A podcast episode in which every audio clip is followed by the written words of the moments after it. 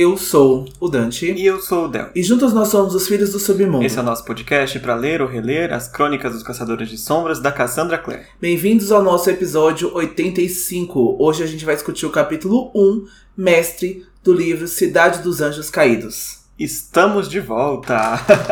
Depois de dois meses, para quem tá em dia com a gente aí, a gente voltou com a quinta temporada do nosso podcast. Não acredito que a gente chegou tão longe já. Cara, a gente sempre espera chegar até o final, né? Mas quando inicia, a gente fala, caramba, quase 100 episódios já. Quinta temporada estreando, a gente foi ontem, né, que a gente tava brincando sobre fazer a quinta temporada lá no final do ano passado, né, de 2022. Acho que a gente foi um dos últimos podcasts a voltar agora em 2023. A gente tava bem preguiçoso para voltar, mas essa temporada é mais curta, então a gente espera que vocês tenham sentido saudade da gente, porque a gente também sentiu saudade de vir aqui conversar com vocês semanalmente. Esse ano é um ano de transição, é um ano cheio de novidades pra gente também. Tem muita coisa acontecendo já nos bastidores, a gente tá muito ansioso para divulgar para vocês quando chegar na hora certa e a gente não tem nem roupa para isso. A gente é pobre, a gente não tem nem roupa para esses eventos todos. E agora a fofoca do Dante pela metade vai matar os fofoqueiros. Antes de começar, vocês vão pausar o episódio, ir aí na telinha do streaming de vocês e avaliar o nosso podcast dando estrelinhas, coraçõezinhos ou o que quer que tenha de avaliação aí nos streamings atualmente, para que a gente possa continuar subindo aí nas pesquisas das plataformas e passar a palavra de Cassandra Clare para mais gente. E como o Dante falou, esse é um ano de transição mesmo, não só para nós, mas também para a obra que a gente está trabalhando. Esse ano tem dois lançamentos da Cassandra Clare, que é uma coisa raríssima de acontecer ao mesmo tempo. A gente vai estar tá cobrindo aí boa parte desses lançamentos, se não todos, com uma velocidade assim relâmpago, porque a gente está aqui já pegando fogo com as coisas que estão saindo. E este episódio em especial marca também o nosso aniversário de dois anos do podcast. Então, quem ouviu do ano passado, esse daqui vai acontecer da mesma forma. A gente vai dar os nossos sussurros normalmente, mas no final do episódio a gente vai parar um pouquinho aí para conversar como que foi aí esse último ano que passou, os nossos projetos para o futuro que a gente pode falar, a gente vai conversar bem abertamente aí com vocês, que é uma oportunidade muito boa da gente se conhecer melhor, né? Vocês conhecerem a gente como apresentadores e pelos comentários de vocês a gente conhecer também o que vocês gostam e não estão gostando do nosso trabalho para a gente sempre poder melhorar, né, Dante? É por isso que a gente pede para vocês seguirem a gente nas nossas redes sociais, o nosso Instagram, arroba Filhos do Submundo, Twitter, arroba Filhos Underline Submundo. A gente também tem um servidor no Discord e um grupo no Facebook pra gente poder levar essas discussões a mais afinco. Então, nos dê esse presente de dois anos, siga as nossas redes sociais, faça corrente, manda pra tia do Zap, manda para todo mundo, faz a gente chegar talvez a mil seguidores esse ano, né? Seria Ai. bem legal se a gente chegasse a essa meta. Nossa, eu acho que a gente consegue. Eu acho que a gente consegue. O pessoal aqui é muito engajado, começa a chamar a gente tudo quanto é lugar já. Eu tô começando a perder mensagens de fogo já, tá sendo muito gostoso é, toda essa comunhão aí com a galera. Bom, mas chegamos em Cidade dos Anjos Caídos, né? E como eu lembro de ter falado na temporada passada, esse é um livro que as pessoas não têm tanta expectativa como tinham para Anjo Mecânico, né? Eu até deixei uma enquete lá antes da gente sair de férias e uma boa parte disse que está com expectativa altíssima, outros alta. Ninguém deu expectativa baixa, ou quem está com expectativa baixa não falou. Mas eu sei que tem muita gente que não gosta muito desse livro. Eu pessoalmente gosto bastante dele, eu gosto do plot que a gente vai ver. Eu não lembro de tudo que aconteceu, mas eu lembro que eu aproveitei bastante quando eu li ele a primeira vez. Ou talvez eu desgostei tanto do quinto que o quarto acabou ficando melhor. Eu não sei o que aconteceu. Eu espero chegar no fim dessa temporada gostando tanto desse livro quanto eu passei a gostar da Cidade das Cinzas, por exemplo. É, e se não gostar também, tudo bem. A gente tem que continuar, né, o nosso trabalho, a gente tem que continuar passando aqui para vocês a palavra, a gente vai tentar fazer o melhor possível. É assim, eu gosto também desse livro, eu gosto muito do plot central, gosto muito dos vilões que aparecem nesse livro, então para mim foi bem interessante, mas tem algumas coisas, algumas minúcias que eu não gosto, eu já tinha falado a respeito disso. Na temporada passada, eu acho que eu tenho falado desde Cidade de Vidro que tem algumas coisas coisas que a gente não gosta, mas vamos tentar tirar o melhor proveito disso tudo, né? Eu acho que a gente já faz isso na nossa vida aqui com todas as obras, mesmo que a gente não goste, a gente tenta tirar algo de positivo e tem muita coisa positiva nesse livro sim. Também acho. O que tiver de negativo a gente dá risada, né? Assim a gente acaba aproveitando tudo. Bom, mas vamos para os sussurros aí desse início de ano, né? Porque a gente parou dois meses e parece que um monte de coisa aconteceu. Então a gente vai passar o máximo de sussurros que a gente conseguir sem estender demais aí o episódio. Mas o primeiro de todos é que o nosso apoia foi lançado aí bem no comecinho do ano, dia 2 de janeiro, o Apoia-se foi divulgado aí nas nossas redes sociais. E se você só escuta a gente pelo podcast, agora é a primeira vez que você está ouvindo falar do nosso programa de apoio. Então, quem já puder abrir agora apoia.se barra Filhos do Submundo já vai ter acesso lá ao nosso grupo de apoiadores, vai poder apoiar a gente com dois níveis diferentes, com vários benefícios, para poder aproveitar ainda mais aí o nosso trabalho e também ajudar a gente a cobrir os custos do podcast e conseguir crescer ainda mais aqui. Mas a gente já quer agradecer aos nossos apoiadores agora, atuais, que é o Vini, conhecido aqui também pelo nosso podcast como o Red Wings, a Fernanda Ferreira, a Viviane Silvestre, a Celine Serpa, a Bruna Justino e uma apoiadora que está com o um nome privado, mas a gente agradece mesmo assim. Com certeza, esses seis aí já foram os nossos primeiros apoiadores, já estão aproveitando aí nosso melhor conteúdo que a gente pôde gravar durante as nossas férias, né? E por isso a gente demorou um pouco para voltar, porque a gente gravou Crônicas de Bane praticamente durante o recesso de final de ano inteiro. Né? Foi uma temporada inteira gravada dentro de uns 20 dias. a gente suou. E quem apoiar a gente agora já está disponível para ouvir ali toda a temporada das Crônicas de Bane completa, com 10 episódios, são mais de 20 horas de áudio aí, com guia visual, Está disponível também o nosso episódio análise sobre o filme Cidade dos Ossos, que saiu nesta semana que a gente está lançando o podcast retornando, saiu esse episódio aí para os apoiadores.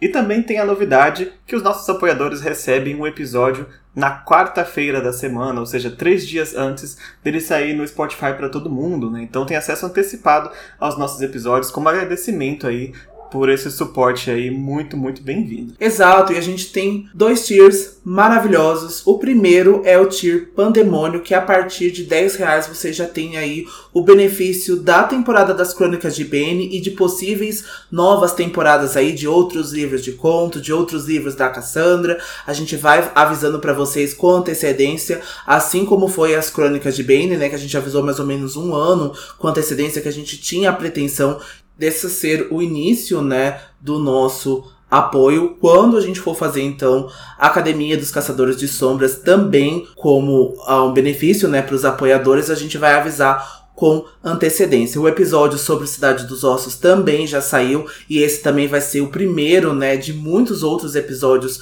bônus. Como a gente já falou, a gente está pensando em fazer outros formatos, a gente está pensando em trazer vídeos também. Então, episódios realmente mais recheados, né, mais diferente aí de tudo. É, inclusive a nossa análise sem spoilers e análise com spoilers de Corrente de Espinhos vai estar tá lá também para os apoiadores poderem discutir com a gente aí esse final que está chegando aí na semana que vem, né? Conforme a gente tá lançando esse episódio dia 28 de janeiro. E também essa novidade saindo do forno que os episódios da temporada regular agora que a gente está em Cidade dos Anjos Caídos e assim consecutivamente, a gente vai ter os episódios com antecedência para os apoiadores saindo na quarta-feira e não no sábado. Então vocês já podem aí adiantar a louça, adiantar a faxina, ir para a escola, ir para a faculdade, para o serviço, já ouvindo a gente antes do fim de semana. Exato. Todos esses benefícios estão disponíveis no nosso primeiro tier, né, o tier Pandemônio, de apenas 10 reais ou mais, dependendo do que a pessoa quiser. Mas a gente tem um segundo tier também, para quem quiser ajudar a gente ainda mais, que é o tier Labirinto Espiral. E nesse tier a gente tem acesso a todas essas coisas que o tier Pandemônio tem, com um plus que é um acesso ao nosso canal de áudio especial no Discord, onde a gente vai fazer uma live todo final de mês para passar aí uma tarde, uma noite inteira com os apoiadores, assistindo algum filme, conversando sobre o filme, analisando a história, batendo um papo com a gente. A gente vai ter essas lives mensais aí com os apoiadores a partir deste mês de fevereiro. Isso, é quando se unem os feiticeiros. É. Então, esse labirinto aí, uma vez por mês, para renovar o sabá. Exato. É, o nosso sabá aqui é mensal. Exato. Mas membros de qualquer tier e também quem não é membro do nosso Apoia-se, pode ir lá no nosso Discord, tem canais para todo mundo poder falar de várias coisas. Nosso Discord está bem movimentado esses últimos tempos, tem uma galera trazendo teorias, trazendo opiniões, trazendo discussões. Tá muito interessante lá e é onde os outros fãs da Cassie podem se reencontrar ali, se encontrar, se comunicar e falar direto com a gente, que tem sempre um de nós online lá para conversar com vocês. Então entre no nosso Apoia-se, tem espaço para todo mundo. Agora chega de falar da gente, vamos falar da rainha que a gente trabalha, né? Porque, como eu falei, no dia 31 de janeiro sai aí Chain of Thorns lá fora e durante as nossas férias, a Galera Record trouxe aí finalmente a pré-venda nacional de Corrente de Espinhos, né? Exatamente, a previsão de lançamento aqui pro Brasil é no dia 6 do 3, um dia depois do meu aniversário, tá? De presente. de presente aí. Podia ser no dia 5, né, galera? Mas enfim, né? Ainda tá para comemorar ainda depois, né? Um dia depois. Então, é no dia 6, né? A pré-venda já está aberta, como o Del falou. O livro está com 784 páginas e ele está sendo anunciado pelo valor de R$ 89,90. E isso, né, este valor e esta pré-venda marcou uma polêmicazinha aí nas redes sociais, né? Quando ele foi anunciado pelo valor que está sendo cobrado, né? Esse valor de capa inicial de pré-venda, depois, obviamente, aí fica na mão dos varejistas da Amazon, da Submarino, poder colocar alguns cupons de descontos, algumas promoções, mas o valor inicial dele é R$ 89,90, que a gente achou bem salgado, né? Eu não tenho dinheiro, inferno! A gente aqui tá acostumado, né, a comprar outros livros, a gente tá acostumado com o mercado editorial que infelizmente acabou subindo, né, que infelizmente acabou repassando para nós consumidores todo este valor, mas é realmente muito difícil a gente ver um livro sendo lançado desta forma, né, pós pandemia, nesse momento de transição de política, né, de economia, a gente vê um valor desse assusta a gente inicialmente, né? Nossa, é bem assustador. E assim, a gente compreende que o livro é grande, tá? Tem quase 800 páginas, mas mesmo assim, comparado à própria série, tá bem elevado, né? E outra coisa que eu vi, conversei com muitos ouvintes aí nas nossas redes, é que a questão dos brindes não agradou muito a galera também, né, dessa vez. Porque, de novo, comparado ao que a própria série já fez, os brindes estão bem fracos, né? São marca-página, e a Jacket com o James Herondale, né, que a gente já tem lá fora e só trouxe ela para cá, que é super legal trazer, porque às vezes essas coisas não vêm, isso a gente elogia, mas eu acho que não necessariamente justifica um preço tão elevado, né? É, há uma repetição, né, principalmente nos marcadores, né, eles trouxeram aqueles marcadores um pouco diferentes, né, que são é, marcadores magnéticos, né, que eles chamam, é diferente, mas são com as capas dos livros, que a gente já acabou tendo esses marcadores nas outras edições, então há uma repetição. A gente sabe que isso encarece, né? Então, assim, a gente sabe que eles falam que isso não é passado para o consumidor, mas, né, sejamos sinceros, é sim, esse valor é cobrado no valor do livro. Então, a gente sabe que isso é muito difícil. Então, a gente ficou aqui realmente pesando se a gente comprava a edição internacional, né, que é um pouco mais cara, e hardcover, ou se a gente comprava a edição é, aqui, né, brasileira, nacional, que não é hardcover, né, é um livro de brochura, mas não é hardcover. Então, assim, a gente acabou pesando, né, mas a gente já tinha comprado dois anteriores, né, da versão nacional, a gente acabou optando por comprar a versão nacional é, realmente para por questão de estética mesmo. É, e falando bem sinceramente, a gente ainda não comprou, né? A gente tá aguardando pra ver se ele abaixa um pouco, ou se vem algum cupom aí até o lançamento. A gente optou aí por ler o e-book mesmo em inglês, para que a gente possa produzir o conteúdo e também escapar de spoilers, né? Porque as nossas redes têm muito, é, muitos é, fãs da Cassandra, então acaba saindo arte, coisas assim, a gente precisa ler um pouco mais rápido. A gente acabou optando aí por pegar o e-book em inglês mesmo, pra gente poder ler agora com o lançamento e esperar baixar um pouco o lançamento nacional.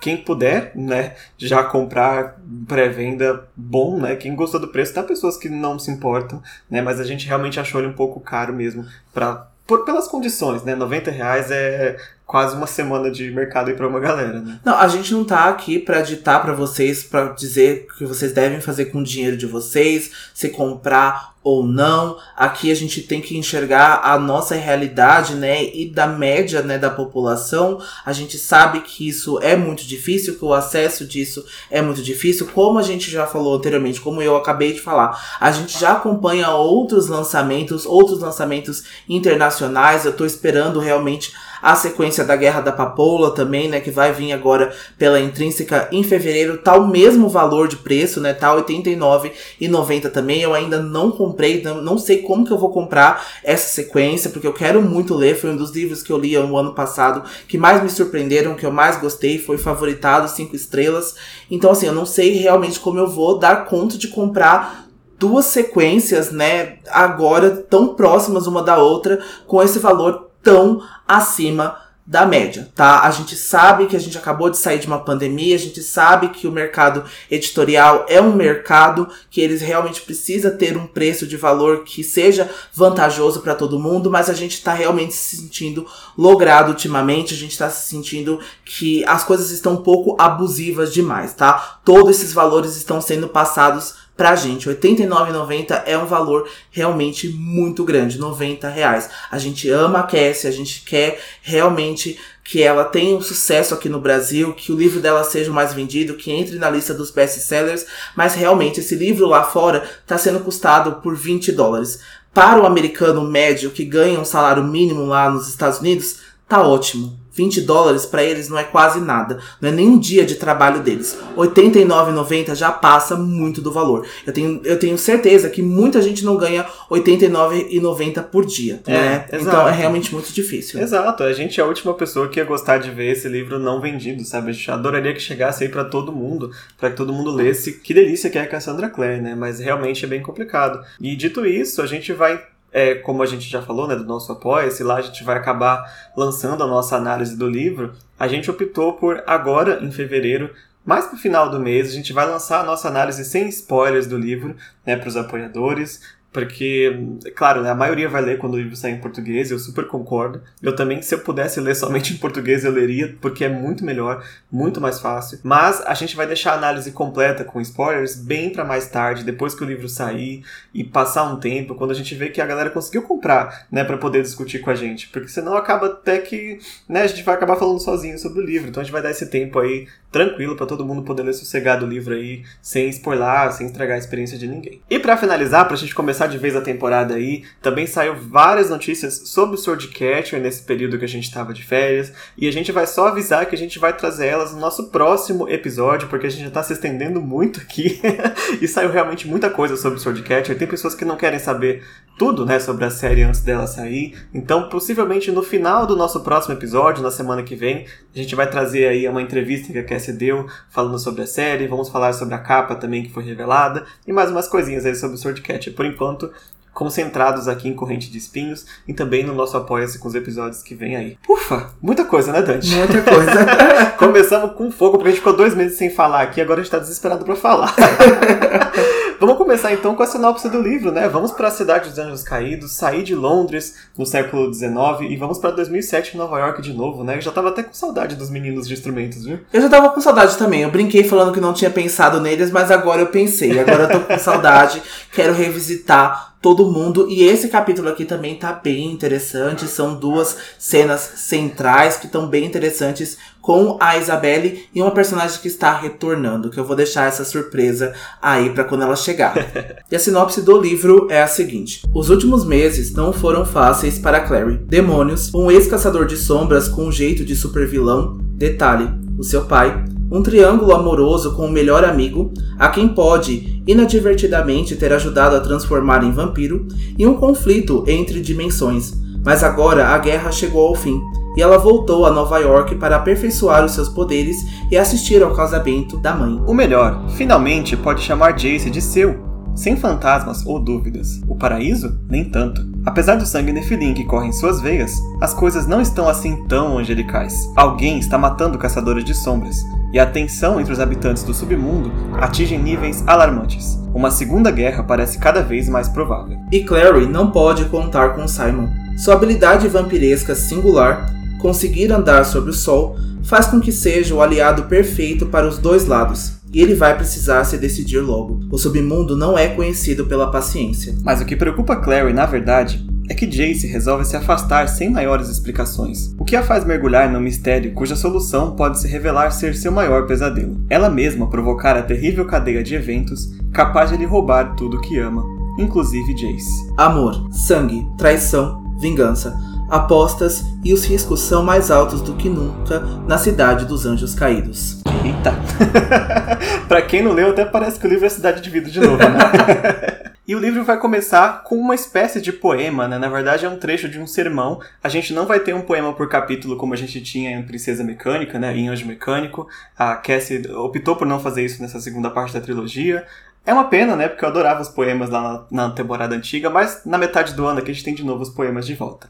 Este, este livro começa com a parte 1, chamada Anjos Exterminadores, e começa assim: Há doenças que caminham na escuridão, e há anjos exterminadores, que voam envoltos nas cortinas de materialidade e uma natureza reservada, a quem não podemos ver, mas cuja força sentimos e afundamos sob suas espadas. Isso veio de O Sermão de um Funeral de Jeremy Taylor, que era um pregador aí, americano ou britânico, não lembro, mas que ele falava aí em funerais, né? Mas acho que no contexto do livro talvez esteja se referindo aos vampiros, né? E ao submundo como um todo, que podem acabar prejudicando aí os mundanos, as forças invisíveis que mexem no nosso mundo, né? Eu acredito que sim, eu acredito que também tenha. Uh, falando sobre os vilões daqui dessa temporada também, né? Quando a gente fala que há anjos exterminadores que voam, né, envoltos nas cortinas da immaterialidade. Então a gente tá quase que falando sobre os vilões também desta temporada, porque ficou muitas consequências aí depois de Cidade de Vidro, porque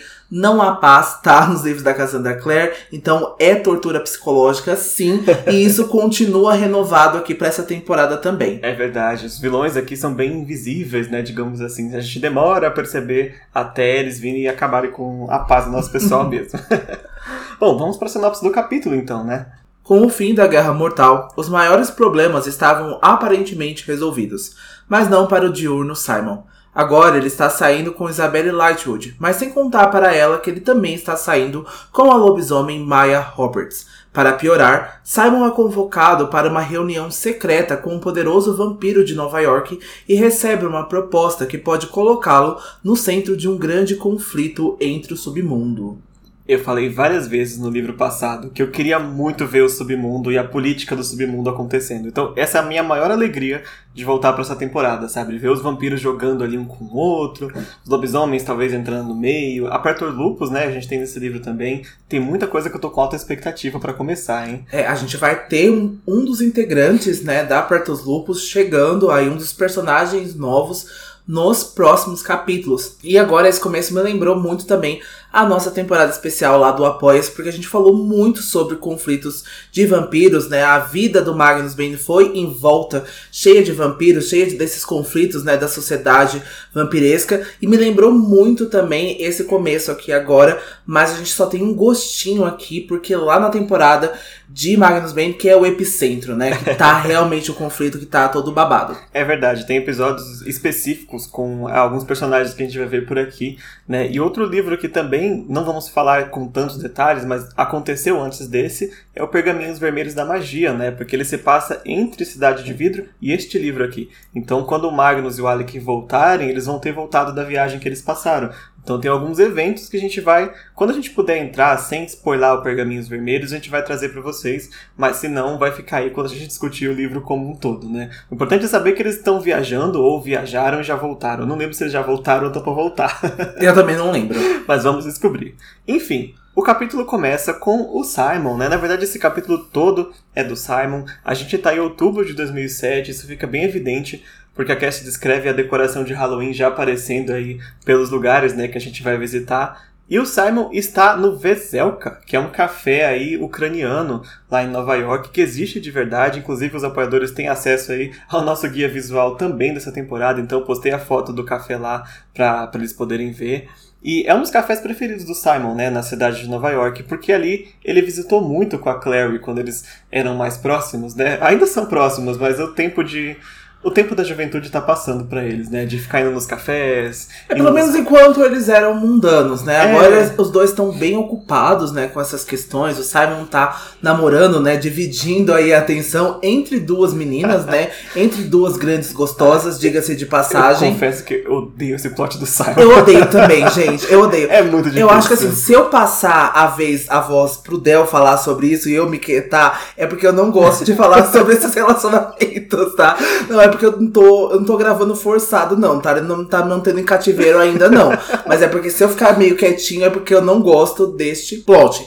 Mas enfim, o Simon está namorando, né, com a Maia e com a Isabelle, e a Clary está treinando, né, em ser ativamente uma caçadora de sombras, né? A Clary é muito poderosa, mas agora ela está se exercitando, né? Ela está melhorando nas habilidades manuais, ela está aprendendo a lutar, né? Ela tem passado aí com vários tutores do instituto, né? Até a Marise já ensinou algumas coisas para ela, porque a Clary tem muito tempo aí para recuperar, né? Que ela perdeu. ela tá ativamente treinando agora para ser uma caçadora de sombras, mas a gente vai ver isso mais especificamente no episódio da semana que vem. Exato, porque aqui nós estamos com o Simon e a Isabelle. E já começa ali, esse capítulo todo vai ser mais ou menos o Simon mostrando como que está sendo difícil se adaptar a ser um vampiro. Né? Agora que a poeira baixou, é que ele está começando a tentar voltar para a rotina dele e ele está percebendo que está muito complicado. Né? Já estando aqui no Veselka, ele já sente uma dificuldade porque ele não pode comer. Né? Ele tem os pratos vegetarianos deles, que são os favoritos que ele vinha comer antigamente com a Clary, e agora nem isso ele pode, sabe? Os vampiros não podem é, comer comida humana, né? Sem passar mal. A gente vai ver uma cena dele passando mal até pro fim do capítulo. Mas ele tá aqui agora também pela Isabelle, né? Porque ele tem um encontro com ela e ainda assim ele tenta manter essa rotina de vamos tentar sair para entre aspas comer, né? Isso, mas de fato a Isabelle nem chegou no restaurante agora e quando o Simon vai sair dos devaneios dele, ele vai parar um momento para olhar pela janela do restaurante e aí ele vai ver uma linda menina vindo em direção, né, ao restaurante e essa menina é a Isabelle, que não está glamorizada no momento, né? Então isso faz com que todas as pessoas na rua parem para olhar ela desfilar, né? Todo mundo presta atenção na beleza da Isabelle. E o Simon vai contemplar que no seu eu do passado, ele sempre imaginou onde mulheres bonitas iam em seus destinos e que elas certamente não encontrariam caras como eles, né? Então ele se acha muito sortudo da Isabelle olhar de fato para ele agora, né? E iniciar esse relacionamento dos dois. Os dois estão saindo há mais ou menos um mês aqui Uh, antes de começar esse livro, né? Ele já tem esse tempinho de relacionamento. É tão curto, né? E já meteu o chifre na menina. Ai, que. O Simon é muito imbecil. Né? e, e, de fato, tipo, fica aquele questionamento que a gente já teve, né? Se o Simon do passado era de fato diferente e ele tem agora o, algum charme vampírico, ou se não, porque a Isabelle já demonstrava um certo interesse nele antes dele se tornar um vampiro. Pelo menos de uma atenção, né? Que ele não esperava receber. Poderia ser só de amizade na época, talvez, mas de repente o Simon só está mais confiante. Ou se de fato tem algo que faz ele achar que está mais atraente para as outras pessoas, né? Eu acho que sim, eu acho que são várias possibilidades. Eu acho que até o Simon vai pensar isso, né, depois que a Isabelle está saindo com ele pra meio que magoar a Marise, pra chamar a atenção dos pais, porque a Isabelle acaba escolhendo namorados, né, que vão criar algum atrito com a família, né, assim como foi com o Merlion e com outros integrantes do submundo. Então, o Simon pensa que a Isabelle é tá realmente achando que ele é só mais um, mas ele não de fato perguntou para Isabelle. Então aqui tem um grande problema dos personagens da Cassandra Clare que eles não perguntam e não conversam em si sobre as coisas. E quando ele engatou um relacionamento com a Maia, foi muito sem querer. Então ele acabou se embolando, ele acabou fazendo merda e agora ele não sabe como voltar atrás. É né? basicamente então... isso. Ele começou e não soube, não soube parar, e depois não soube explicar, e aí ele pediu ajuda pra Claire, e Claire piorou a situação.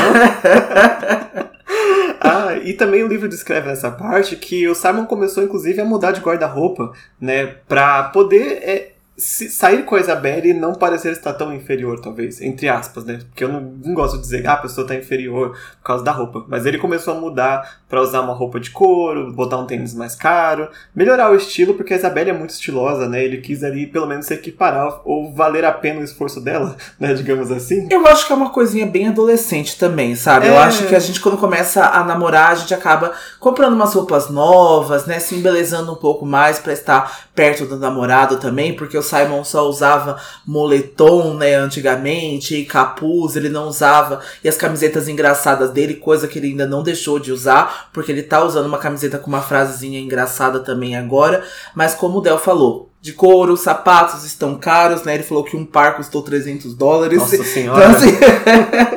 ah, e o cabelo, né? E o cabelo. O cabelo dele é. também tá maior pra esconder a marca de Caim na testa dele. Então ele desceu a franjinha assim. Deve estar tá parecendo o, o Alec do filme Cidade dos Ossos, né? É. que desce aquela franjinha assim na testa. Sim. Mas ele tá com essa vibe meio roqueira agora, né? Então, pode ser que também tenha melhorado, ou melhorado, ou modificado a aparência dele aí para ele se sentir mais atraente.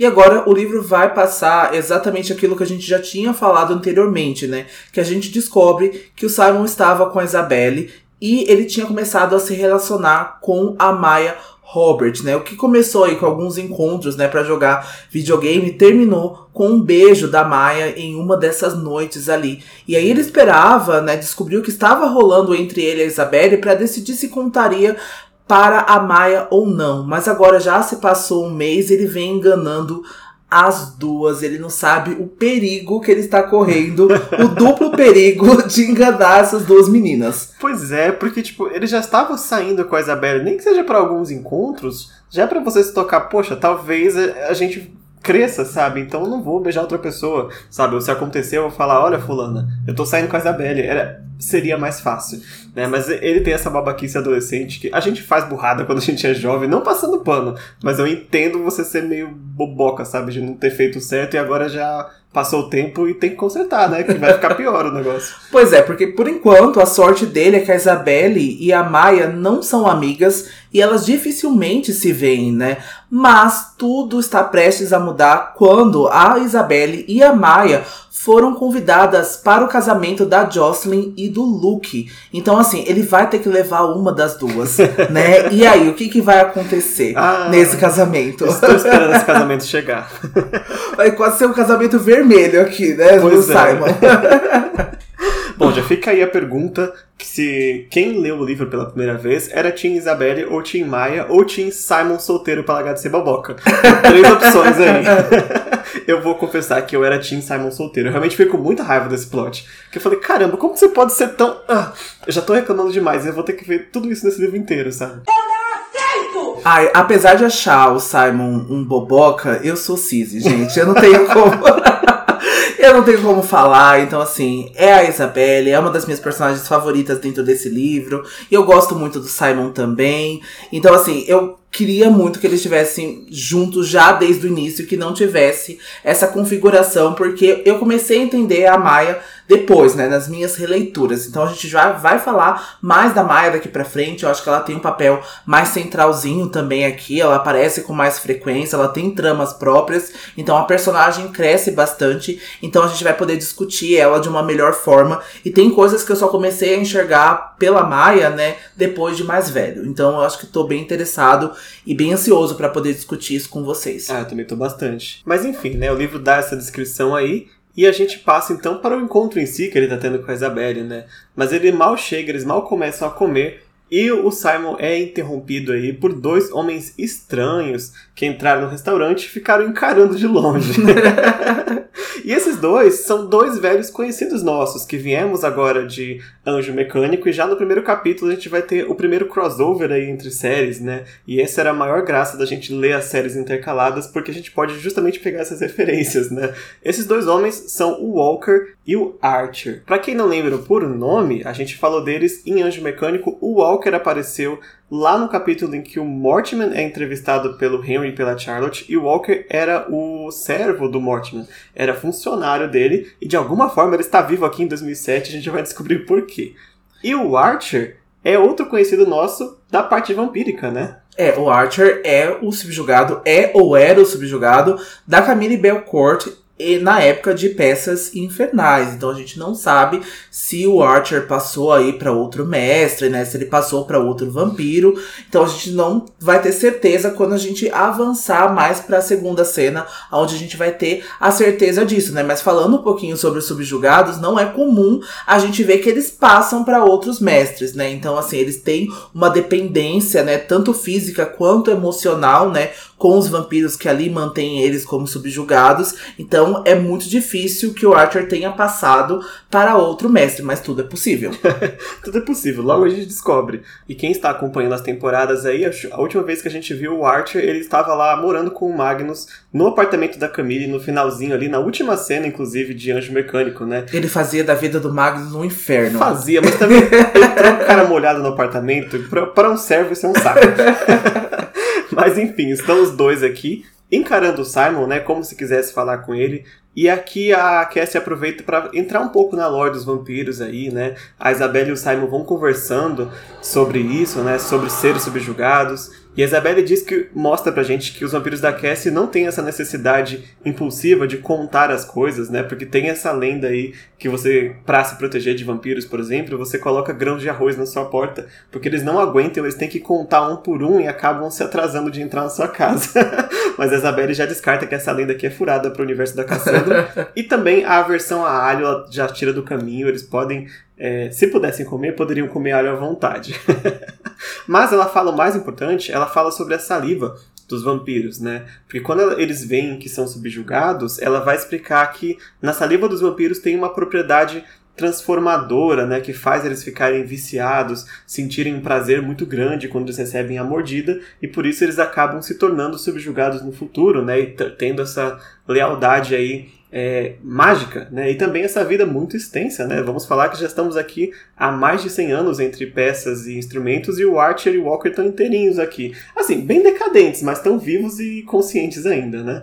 Exatamente, porque a saliva de vampiro deixa né, o mundano em questão brevemente mais forte e aumenta a quantidade de hemácias, o que de certa forma faz bem e por isso que não é proibido que os vampiros se alimentem dos mundanos. Mas no caso dos subjugados é diferente. Se ao invés de ser drenado e morrer para se tornar um vampiro, o mundano receber mais sangue desse vampiro em questão, ele se torna um subjugado e passa a ter essa adoração sobrenatural para o seu mestre. Então, por se alimentar apenas de sangue de vampiros, eles passam a ter uma vida muito mais longa do que o normal, assim como o Archer e o Walker, né? Uh, mas em troca disso, a aparência deles fica bem prejudicada, né? Então eles ficam bem mais feios, né? Então assim, a pele deles é bem estranha. A gente também falou um pouquinho sobre isso lá na nossa temporada especial do Apoia-se nas Crônicas de Bane, né? Então a gente vai ver aqui que agora o Archer e o Walker, eles caminham quase que flutuando, né, na mesa do Simon. Talvez eles já tenham um pouco de habilidade, talvez um pouco de velocidade de vampiro, por já ter ingerido muito do sangue, né, do mestre deles. E é muito estranho porque eles ficam meio que sincronizados, né? Eles meio que fa falam meio juntos, mexem os movimentos meio juntos. É uma coisa muito esquisita. Assim. É, é quase que, for, quase que se fossem gêmeos vampiros, é, né? É, gêmeos vampiros. e esses dois são muito folgados, sabe? Porque eles chegam na mesa do, do Simon e da Isabelle e eles ficam incomodados da Isabelle estar tá ali, sabe? Como vocês que vieram pra cá? Mas eles vieram é, entregar uma convocação do mestre deles. Eles falam: Ah, meu mestre está te chamando, precisa que você vá. É a criatura vampiresca mais poderosa de Nova York, líder do maior clã de Manhattan e tá chamando você de urno, né? E aí o Simon pensa: Poxa, é o Rafael, né, que mandou, porque ele é o líder do maior clã de Manhattan na cabeça dele. Então, acreditando nisso, a Isabelle fica bem desconfiada, né? Porque não deve ser coisa boa você ser invocado, assim, convocado pelo líder do clã. Mas o, o Simon já tá ficando acostumado né, com essa questão da política ali. Tanto que ele tratou com o Rafael em Cidade de Vida, por mais que eles tenham meio que brigado, né? Meio que o Simon deu uma subornada ali no Rafael para poder fazer as coisas. Eles estão pacificamente afastados, digamos assim. Então ele não tá vendo tanto problema assim em ser convocado dessa forma. Mas a Isabelle, ela fica, não, não vai. Pode não ser legal, sabe? A Isabelle tá ali como caçadora de sombras, não gostando muito disso. É, porque aqui o que gera uma suspeita é que o Archer e o Walker, em nenhum momento eles confirmam que o mestre dele é de fato o Rafael. Então, assim, eles não negam e nem concordam. E como o Del anteriormente estava falando, né, eles acabaram em termos assim mais vantajosos, né, para ambos depois da Guerra Mortal, né? Os vampiros só entraram na batalha depois que o Simon fez aquele acordo com o Rafael. Eles ficaram em bons termos, mas o Rafael ainda tem essa animosidade, né, para o Simon. Mas o Simon tá mais de boa e ele ainda tá muito próximo, né, da Clary e dos Caçadores de Sombras. E isso foi uma das coisas que a gente também falou na temporada passada que isso teria o seu preço, que isso viria para a porta do Simon e cobraria ele de uma certa forma, né? E agora a gente já tá vendo isso no primeiro capítulo deste livro, né? É, não deu nem um mês entre a Guerra Mortal e agora, né? E ele não vai ter paz, sendo o diurno, sendo o poder que ele, tendo o poder que ele tem, ele não vai conseguir ficar em paz mesmo que ele queira, né? E acho que essa vai ser a grande jornadinha dele aí dessa segunda parte da trilogia, né? Aceitar como um todo que ele é um vampiro. E também é de se pensar, se o Simon já conhecesse um pouquinho mais, né, de como funciona a política dos vampiros e conhecesse o Rafael, ele notaria que o Rafael não costuma andar com subjugados pra lá e pra cá, cumprindo ordens para ele, né? E também subjugados são coisas muito raras na época que a gente está agora. Eles já são proibidos e só os que existem são os que já existiam antes da lei acontecer, né? Da lei que proíbe você criar novos subjugados. Então, são muito comuns, é algo que o Simon poderia ter prestado atenção, mas eu compreendo porque ele está muito recém-chegado ainda da, da política vampiresca para entender isso agora. E a Isabelle, que deveria saber como caçadora de sombras, mas os caçadores também não estão nem aí para a política do submundo, do submundo, né? E aqui os subjugados quase passam do ponto, né? Porque eles vão ameaçar levar o Simon à força, caso ele não queira ver, e ainda vão jogar a Isabelle para escanteio, né? Porque eles vão dizer que os vampiros têm esse direito de resolver os seus próprios assuntos de forma privada que eles estão dentro da lei. E isso eles têm razão, né? Então, infelizmente eles têm razão. Infelizmente. E aí, enquanto vai tentar defender o Simon, a Isabelle acaba se identificando como a sua namorada pela primeira vez. E aí o Simon fala: Eita. Ele ficou em seco. Namorada? Namorada? ela falou isso mesmo, né? Ela se identificou. E aí ele percebe que as coisas estão ferradas e que em breve ele vai ter que conversar, né, com as duas ou com uma de cada vez, ele ainda tenta, né, resolver isso na cabeça dele de alguma forma, mas agora ele tá mais preocupado aí com o Archer e com o Walker, que vão dizer para eles que o mestre deles tem uma proposta muito vantajosa, né, e que ele terá total liberdade para recusar caso queira. Com certeza, ele vai ter toda a liberdade para recusar. o Simon então vai tranquilizar a Isabelle, ele decide aceitar o convite. É, pensando ainda que é o Rafael, né? O Rafael é o vampiro criador dele, é aquele que tá liderando o clã no momento, e ele não vai parar de encher o saco até ele ir, sabe? Ele sabe se ele recusar agora, o Rafael vai bater na porta da casa dele para buscar ele, se for o caso. Então é melhor ir logo, né? E aqui o livro dá uma recapitulaçãozinha pra gente, né, para quem esqueceu, que o Simon se lembra de ter se tornado diurno por ter mordido Jace lá em Cidade das Cinzas, né, ter tomado um pouco de sangue de anjo, que seria o sangue que faz parte ali do Jace, sangue do Turiel, e isso deixou ele um vampiro completamente diferente de todos os outros. A Cassie traz essa informação de volta porque vai ser muito importante aí no decorrer deste livro especificamente. E é um né? segredo, né, que não pode ser revelado em qualquer circunstância, né? Ah, é um é? segredo guardado às sete chaves, porque o que, que aconteceria com o Jace, né? Caso os vampiros soubessem disso, tivesse a possibilidade de se tornar um diurno a partir do sangue dele também. É muito bem lembrado. Inclusive, acho que. Ah, nesse mesmo capítulo a gente sabe que há muita coisa que aconteceu na Guerra Mortal mantém-se em segredo, né, para as outras pessoas. Tem muita coisa secreta. Inclusive a marca de Caim do Simon também. É, ficaria discreto ali só pro Rafael saber, mas tem mais algumas pessoas que estão sabendo, infelizmente. O Simon então confia na própria marca de Caim, que qualquer coisa que aconteça, ninguém vai tentar machucar ele. Pelo menos ele espera, porque é isso que a Claire disse que ia fazer. Ele não viu a marca funcionando ainda, mas ele se apoia nisso aí para criar coragem, para ir seguir esses vampiros esquisitos aqui, ou melhor, esses subjugados esquisitos que estão levando ele para fora. Ele se despede da Isabelle e pede para que ela não conte nada para Clary para não deixá-la preocupada, né? A Clary tá lá no instituto nesse momento, é, como o Dante falou, treinando, né? Então ela tá tendo bem mais contato agora com o Jace, o Alec e a Isabelle também. Então agora a gente vai ver o ponto de vista que o Walker e o Archer vai conduzir né, o Simon pelas ruas e no caminho o Simon vai refletir sobre a sua nova alimentação de sangue animal, né? Então, pois ele continua tomando sangue de animal, né? Ele não acaba tomando sangue de outras pessoas e ele vai até pensar que ele tá guardando algumas garrafas, né, no fundo do armário para que a mãe dele não encontrasse por acaso dentro de casa. A gente vai ver que a mãe do Simon tá com um comportamento bem estranho, bem diferente, né? O Simon vai dizer isso pra gente mais no final do capítulo, depois que o Simon acabou retornando, né, da cidade de vidro, né? E aí ele vai pensar que ele não gosta e ele não sente nenhum prazer em se alimentar, né, como quando ele se alimentava e comia comida de verdade, né? Mas ficar com fome é ainda pior. E aí o Archer, né, e o Walker vão levar o Simon até um lugar chamado Cloister, que é um café, né, um café com mesas dispostas dentro de um jardim. E o Simon logo de cara, ele vai estranhar que o Rafael não teria escolhido um restaurante tão elegante assim, né? Não parecia ser do gosto do Rafael. E a gente também, para os apoiadores, tem a imagem, né, desse café e é lindíssimo, parece ser muito caro. Eles têm esse jardim, né, ali na, na área externa, né? E é realmente muito bonito, deve ser um lugar caríssimo, mas é muito belo. É, e eu gosto que o Simon já o Rafael não tem esse bom gosto, né? Ele ia se encontrar num beco escuro ou coisa parecida. É, no barzinho do Zé, gente, assim, pra tomar uma cervejinha. Não é nada desses clubes, assim, privados, não. É, mas tem alguém que ama esses clubes privados. E a gente vai descobrir quem é agora, porque quando o Simon entra, só tem uma única mesa ocupada por uma mulher loira com um chapéu de aba larga, que claramente não é o Rafael. É a nossa Camille Belcourt aí de volta. Quem mais é loira que adora chapéu, né? A fabricadora de chapéus. Ela fazia chapéu.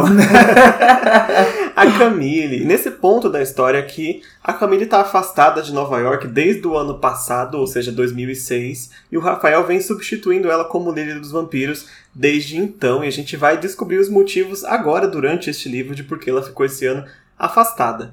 Antes disso, a gente tem toda a história da Camille lá em Peças Infernais. A gente vai ver um pouquinho mais dela ainda em Príncipe Mecânico, se eu não me engano. E tem mais histórias sobre ela na trilogia do Hotel do Morte, lá na Crônicas de Bane, já disponível no nosso Apoia-se. Mas o importante de saber da Camille agora é que ela estava afastada um ano e voltou. E agora ela vai bater um papinho aí com o Simon, o diurno. E o Simon ainda só tinha escutado falar sobre a Camille, né? Ele vai ver que pela postura dela, né? Pelo jeito que a Camille fica, ele vai reconhecer ela como a líder do clã dos vampiros e que ela é a superior do Rafael, aquela que ele vem substituindo como o Del acabou de falar. E a Camille vai receber o Simon com muita gentileza, né?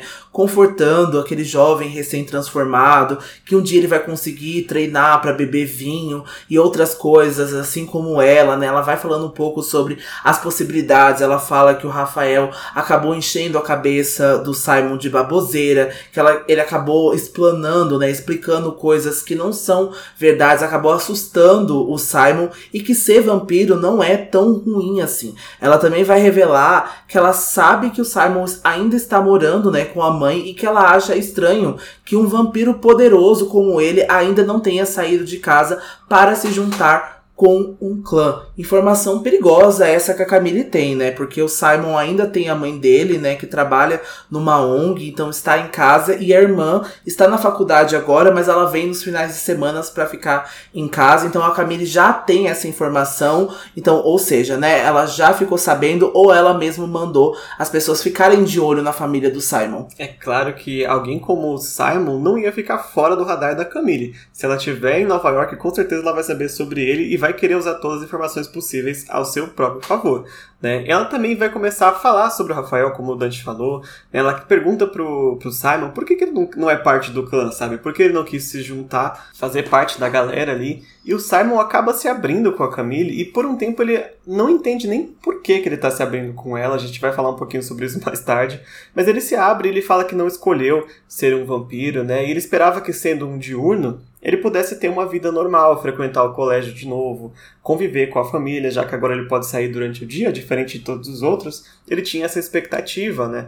Mas a Camille, ela disse que não acredita que isso seja possível, sabe? Ela sabe que além de outras coisas, o Simon não poderia comer, por exemplo, na frente das pessoas, na frente dos amigos, da própria mãe. Ele não vai poder esconder quem ele é de verdade para sempre, né? Isso vem aí dessa linha da Camille tentando demonstrar que o Simon precisa estar próximo de pessoas como ele, né? Outros vampiros, gente que entenda o que ele está passando e que não adianta ele tentar se esconder porque uma hora isso vai acabar estourando né, na, na, na, cara dele. Seria muito legal se as intenções fossem boas. Né? Exato. Né? Acho que esse cuidado né, todo. A Claire já tinha falado isso pro Simon também, que ele precisaria né, passar um tempo com os vampiros para poder se entender melhor, mas a gente sabe que agora o Simon representa aí um poder muito grande, né? Ele é um diurno e ele tem a marca de Caim. Então ele é uma puta arma que pode ser muito decisiva, né, para o que, que tá acontecendo aí no, na invisibilidade desse livro, né? O que tá acontecendo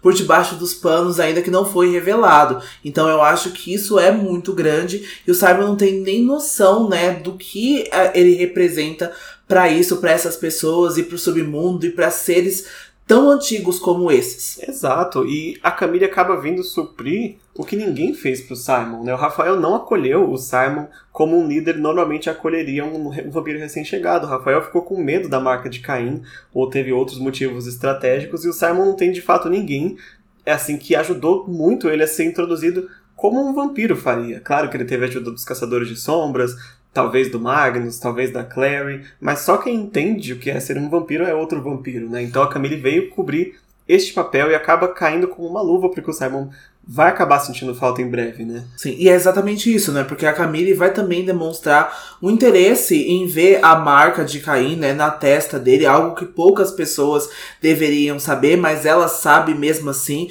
E aqui a gente fica com uma dúvida muito pertinente se a Camille está usando alguma compulsão no Simon, né? Porque várias vezes o Simon vai descrever pra gente que ele não sabe o porquê, mas ele sente vontade de obedecer tudo o que ela diz, né? Tudo que ela acaba pedindo pedindo para ele, ele acaba cedendo, ele, ele acaba obedecendo, né?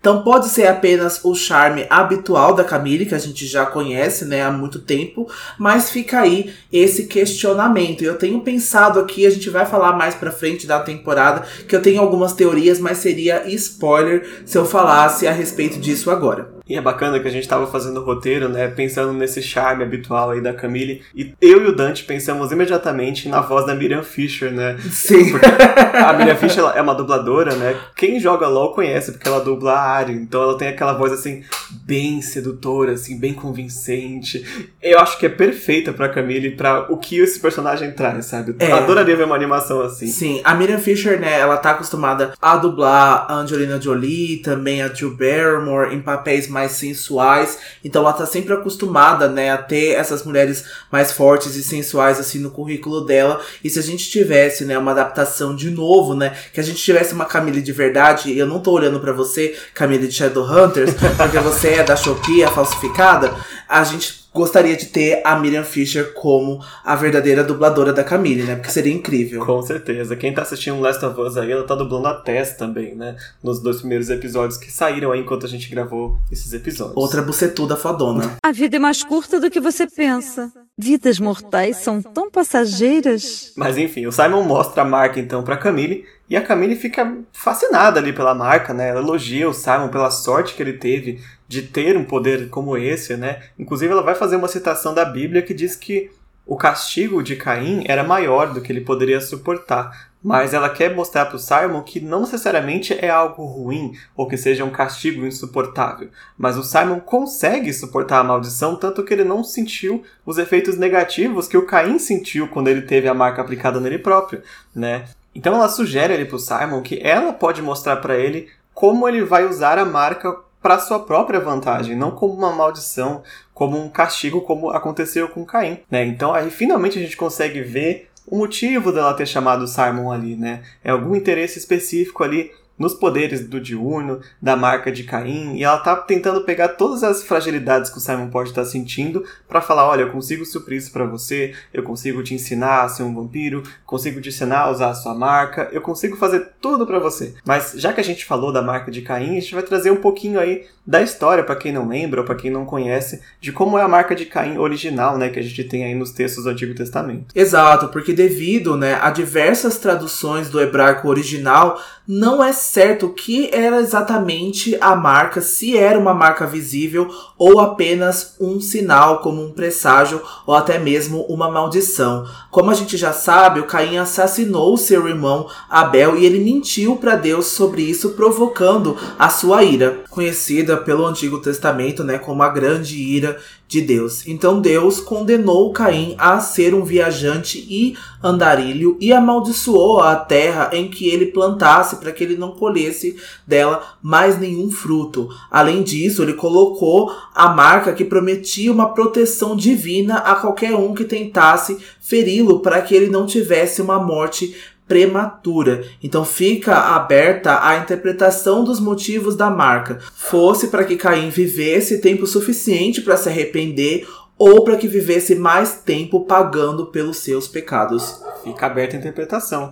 Mas como a Camille bem falou, o Simon não tem os efeitos negativos da marca, né? De ser condenado a ser um vagante, um andarilho, um sem casa, não poder plantar, não colher nada, não sei, não conseguir nenhum lucro de repente em terra, se a gente for trazer para frente, né, para o futuro. Nada disso o Simon recebe, ele recebe apenas a marca que traz a proteção divina, né? Sabe, mas eu acho que essa interpretação do Simon vai um pouco mais filosófica quando eu acho que ele é um andarilho, ele é um viajante solitário com os seus que ele não anda junto com os vampiros, que ele não tá andando junto, porque a Bíblia passava muito sobre isso, né? Sobre os andarilhos e sobre os viajantes e aquela comunidade quase serem como um só. E eu acho que aqui o Simon não representa isso. Então, aqui eu acho que ele tá quase que fadado a caminhar sozinho. Então, eu acho que aqui carregar essa marca para ele também tem um peso que ele ainda não viu, porque talvez as pessoas se afastem com ele por medo também, ele já não esteja tão próximo das pessoas assim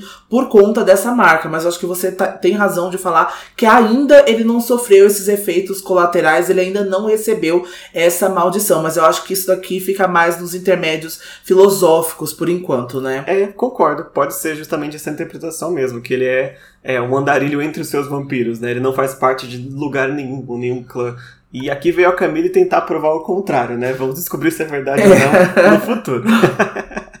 Bom, aí a Camille decide contar para o Simon a verdade sobre os motivos da ausência dela e aproveitar para fazer uma oferta aí, né? Desde que o Simon prometa não contar nada do que eles conversarem ali para ninguém. Isso ela fala, incluindo a Clary e os Lightwood. Ou seja, já dizendo que ela sabe da Clary, sabe dos Lightwood, como sabe da família do Simon, né? Ela diz que o Simon não é obrigado a ficar, se ele não quiser, mas se ele não prometer que não vai falar para ninguém, é, ele vai embora sem saber da proposta. E ele vai querer ficar para ouvir a proposta.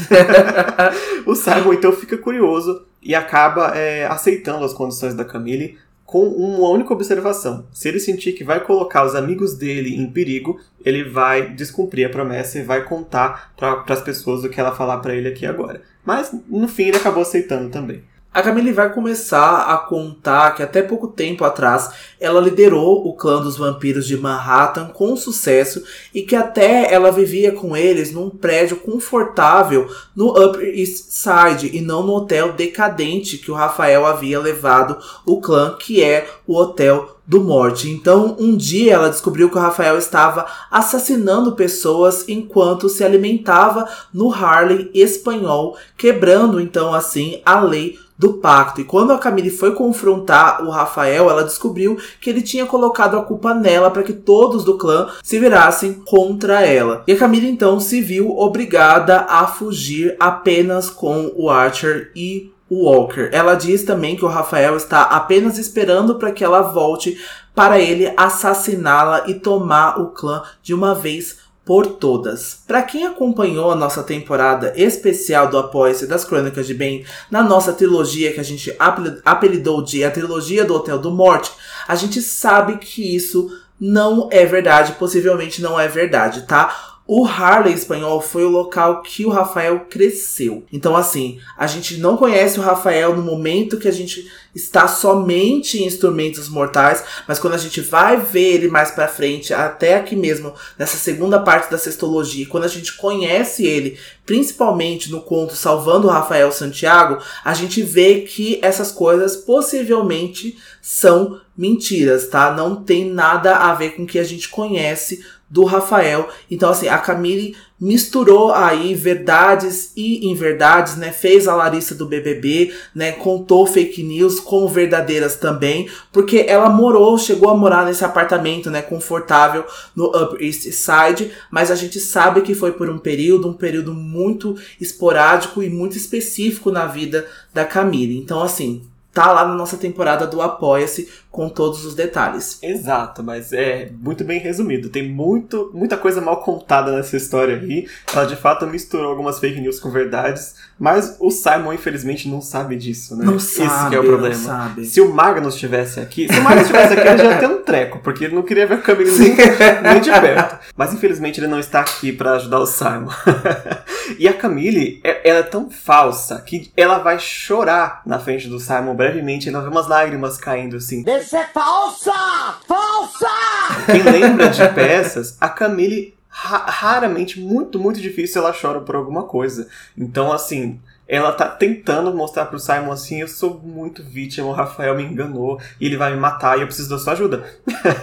ela vai dizer pro Simon que ela ficou em Londres todo esse tempo, né, todo este ano, procurando aliados, até que ela ouviu falar da presença do Simon, né, da questão do diurno, e ela vem dizer pro Simon que o Rafael tem medo dele, porque eles, apesar de serem da mesma espécie, o Simon é invulnerável e ele não pode ser dominado pelo Rafael por nenhum outro membro do clã dos vampiros sem sofrer a ira de Deus na cabeça. Então, o Simon tá numa posição muito coringa ali e por isso o Rafael tem medo dele e por isso o Rafael afastou ele do clã para que ele não se não entrasse né, na política aí dos vampiros. Essa é a teoria da Camille. Né? Eu acho que ela está correta no ponto de dizer que o Rafael tem medo sim do Simon, mas não como uma ameaça para sua liderança, mas eu acho que como é, uma ameaça para a paz dos vampiros, sabe? Justa, para acontecer justamente isso que está acontecendo, né? Dele ser usado aí como peça de negociação entre facções diferentes do clã, talvez, né? E para botar o prego no caixão do convencimento aqui, quando a Camille fala essa expressão assim, a fúria de Deus sobre a cabeça deles, o Simon percebe que a Camille consegue falar o nome de Deus sem engasgar, sem nenhum problema, né? Isso então a Camille vai dizer que há muitos outros segredos além desse de técnicas, de formas que você consegue aprender a, a falar o nome de Deus e a voltar a tocar nas coisas sagradas para provar que ele não é um, um, amaldiçoado. E a gente já viu alguns personagens que de fato conseguem sim.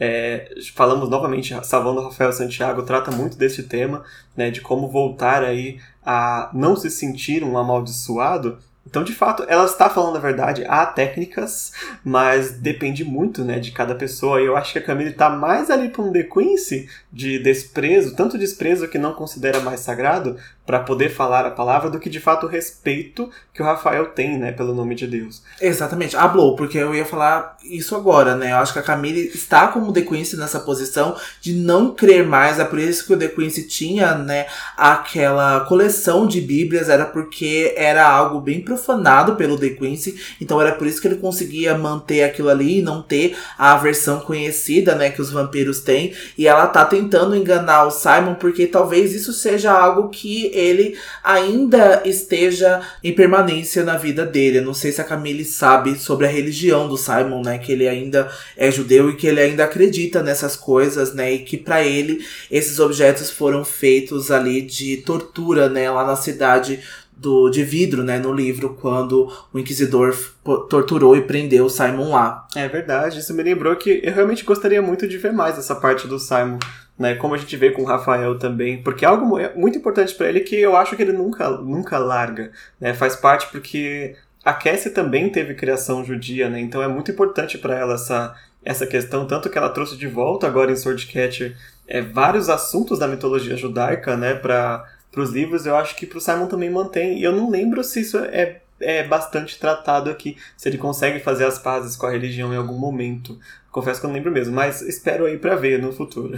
e a Camille acaba agora terminando algumas coisas, ela vai pedir para que o Simon se alie a ela, né, e se torne o seu segundo no comando e que eles se apresentem como aliados no Hotel do Morte. Assim que o clã vê a Camille, né, ao lado dele, eles deixarão o Rafael e voltarão a segui-la. Além do mais, ela estaria com alguém protegido por Deus e que não podia ser ferido. Ela vai, né, concluindo dizendo que enquanto o Simon tiver essa marca, ele é o braço vingador do céu e ninguém pode tocá-lo, muito menos um vampiro. E aqui é legal que ela continua fazendo a caveira do Rafael, né? o Simon ele não tem nenhum ódio em particular pelo Rafael, apesar de tudo que ele fez, quase tentou matar ele no livro passado. Mas não tem nenhum ódio por ele e eu não quero me livrar dele só por me livrar, sabe? Fazer um conflito desse de graça. Sim. Mas a Camille vai lá e diz que o Rafael tá isolando o Simon dos outros vampiros e que um dia ele vai precisar de um clã. Pode ser que ele não sinta agora essa necessidade, mas daqui a 10, 15, 20, 30 anos, ele vai vai passar o tempo e as pessoas ao redor dele vão envelhecer, a família dele, os caçadores de sombras que ele conhece, a Claire inclusive, todo mundo vai envelhecer, ele vai ficar para trás, né? E ele vai precisar ter amigos da espécie dele que entendam pelo que ele está passando. Ele é amigo dos caçadores de sombras agora, mas ele nunca vai ser um caçador de sombras aos olhos dele. Talvez só aos olhos da Claire, né? Isso a Camille não vai dizer, mas acho que para Claire isso nunca vai mudar. Com os vampiros, o Simon poderia aprender todo o conhecimento que eles têm aí de gerações guardadas, né, sobre como consumir, como é, falar as palavras que seriam profanas para eles, todas essas coisas é, com os vampiros mais velhos do clã, e ela promete ajudar ele em tudo que ele precisa, já que o Rafael foi sim muito cruel em negar para ele essas coisas. E é um ponto bem, bem assim, eu ficaria convencido. eu acho que eu ficaria convencido no lugar do Simon. Porque eu realmente ia pensar, poxa, parece verdade do jeito que ela fala. Né? Se você não tem uma segunda opinião, e quem daria essa segunda opinião, né? Pra ir contra a Camille? Realmente é muito convincente o discurso dela. Sim, com certeza, porque o Simon não conhece muitos outros vampiros, né? Ele não teve muitos outros contatos e esta é a antiga líder, né, do clã de um dos maiores clãs do mundo, né, estando em Nova York, tendo todo esse conhecimento. Então, assim, eu acho que eu acreditaria também, né, com essa possibilidade. Então, o Simon já sabe, né, porque ele é o melhor amigo da Clary, ele é muito arrastado, né, com o grupo junto, mas ele não sabe até quando, né? Essas coisas agora, depois, Guerra Mortal, estão começando a melhorar, né? Com os assentos no conselho, os vampiros estão tendo mais voz, estão tendo mais lugar ali nas decisões, mas a gente não sabe até quando, né? A gente sabe que isso é a lei, mas de tempos em tempos ela se torna muito flexível, né? Como algumas leis, quando a gente vai ver isso, por exemplo,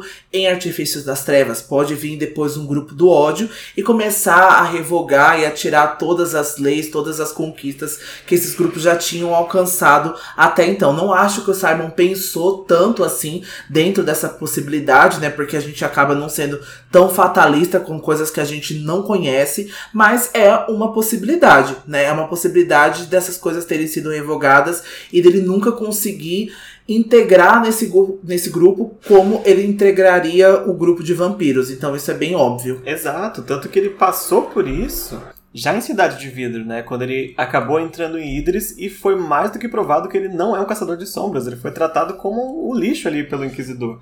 Né, foi preso, ele foi isolado das outras pessoas. Então, ele já, já experimentou isso. Então, acho que é algo que pode levar ele a, a pensar mais na frente, né, em aceitar essa proposta aí. O Simon sabe, como a gente já falou, ele não é burro, que essa ajuda não seria de graça ele acaba né, percebendo que ele está com fome e que ele também precisa de um tempo para pensar sobre essa proposta né, da Camille. Então ela acaba dizendo que enquanto ela está em Nova York, a vida dela corre perigo porque o Rafael ainda está caçando ela. Né? Então ela vai dar cinco dias né, para que o Simon dê a sua resposta e ela vai entregar um frasco com terra de cemitério para convocá-la. A gente sabe que aqui também dentro da mitologia dos vampiros da Cassandra, ela eles têm essa possibilidade, né, da terra em que eles foram enterrados, eles poderem se invocar, né, eles poderem chamar uns aos outros. Então a gente vai ver que isso é uma possibilidade que a Cassandra vai trabalhar isso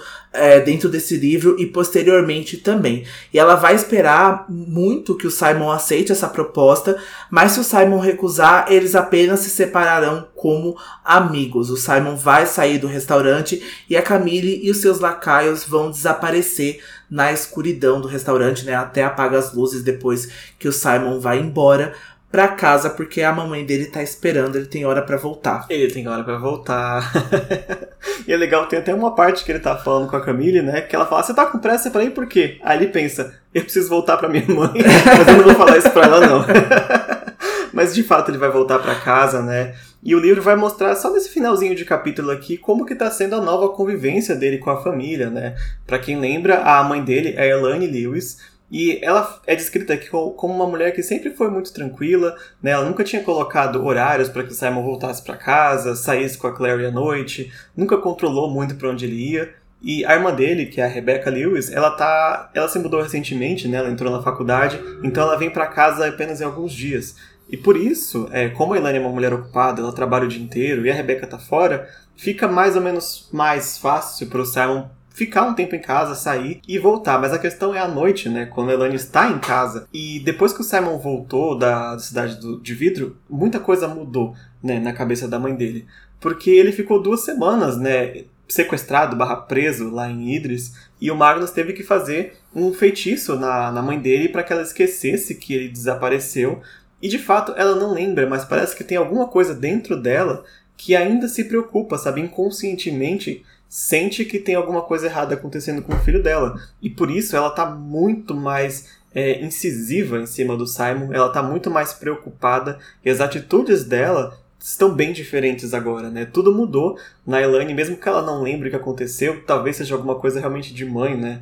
De sentir, tem alguma coisa errada com meu filho, sabe? Eu não sei o que está acontecendo. Eu achei bem, bem triste essa descrição, né? Principalmente porque a gente tem pouco dela, mas o pouco que a gente escuta da mãe do Simon é que era realmente essa mulher super bacana, né?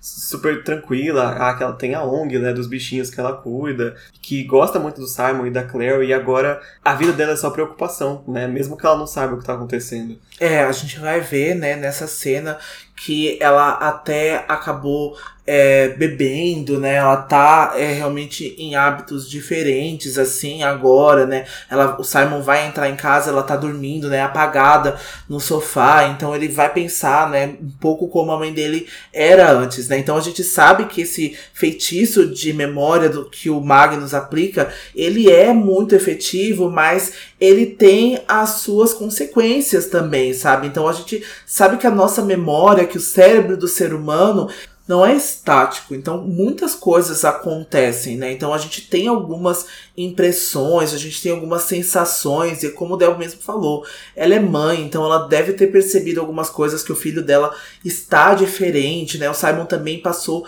bem mal, acabou se escondendo quando ele tinha se tornado apenas só um vampiro também, ele acabou se entrancando no quarto, então ela já vem aí, né, de uma sequência de semanas, de meses tendo algum estresse, tendo alguma preocupação a mais com o Simon, né? Então agora ele ter sumido duas semanas, com certeza ela sofre os efeitos colaterais disso agora. É certo, e um grande exemplo disso, eu sei que muita gente experimentou, conhece alguém que experimentou, quando a gente sofre algum trauma na infância, né? E a gente não lembra da, do ocorrido, as pessoas falam o que aconteceu com a gente, mas no futuro às vezes desenvolve alguma fobia, alguma coisa assim. E pessoalmente, aqui, super pessoal, eu tenho algo assim com cães. Eu fui atacado por cachorro quando eu era bem bebezinho e eu não tenho a memória disso. Mas hoje eu tenho assim pavor de muitos, muitos cachorros grandes, sabe? Tipo, fobia mesmo. E eu não tenho a memória disso. Então, tá em partes diferentes do cérebro, né? A, o fato ocorrido e o trauma. Eu acho que é exatamente o que acontece com a Elaine aqui, né? É, o Del realmente tem muito medo, assim, de até o cachorro estar dentro da casa, né?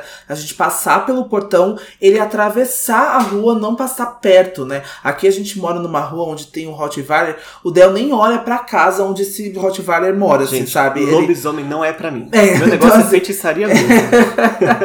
então, Desculpa, assim, Maia. É, realmente, assim, é, e a, o medo dele é tão forte que acaba passando para mim. Eu nunca tive esse problema com cachorros antes, mas agora eu tenho uma, um certo receio também. Eu acabo atravessando, eu acabo me assustando, não tendo mais confiança tanto em, em cachorros assim, porque o medo dele é realmente muito forte. É quase que passasse para mim, sabe? Eu acabasse sentindo o que ele tá sentindo, Agora, assim, sabe? Pergunta se eu lembro o que aconteceu. Não lembro. Eu era muito pequeno. Então, né? Não somos psicólogos, mas eu tenho certeza que tem aí ouvintes da psicologia que se tivesse explicação, manda pra gente aí como mensagem, porque eu tô realmente curioso pra saber. Sim. O importante é que a Elaine tá, assim, é, traumatizada aí com o sequestro do Simon, mesmo sem lembrar do sequestro do Simon.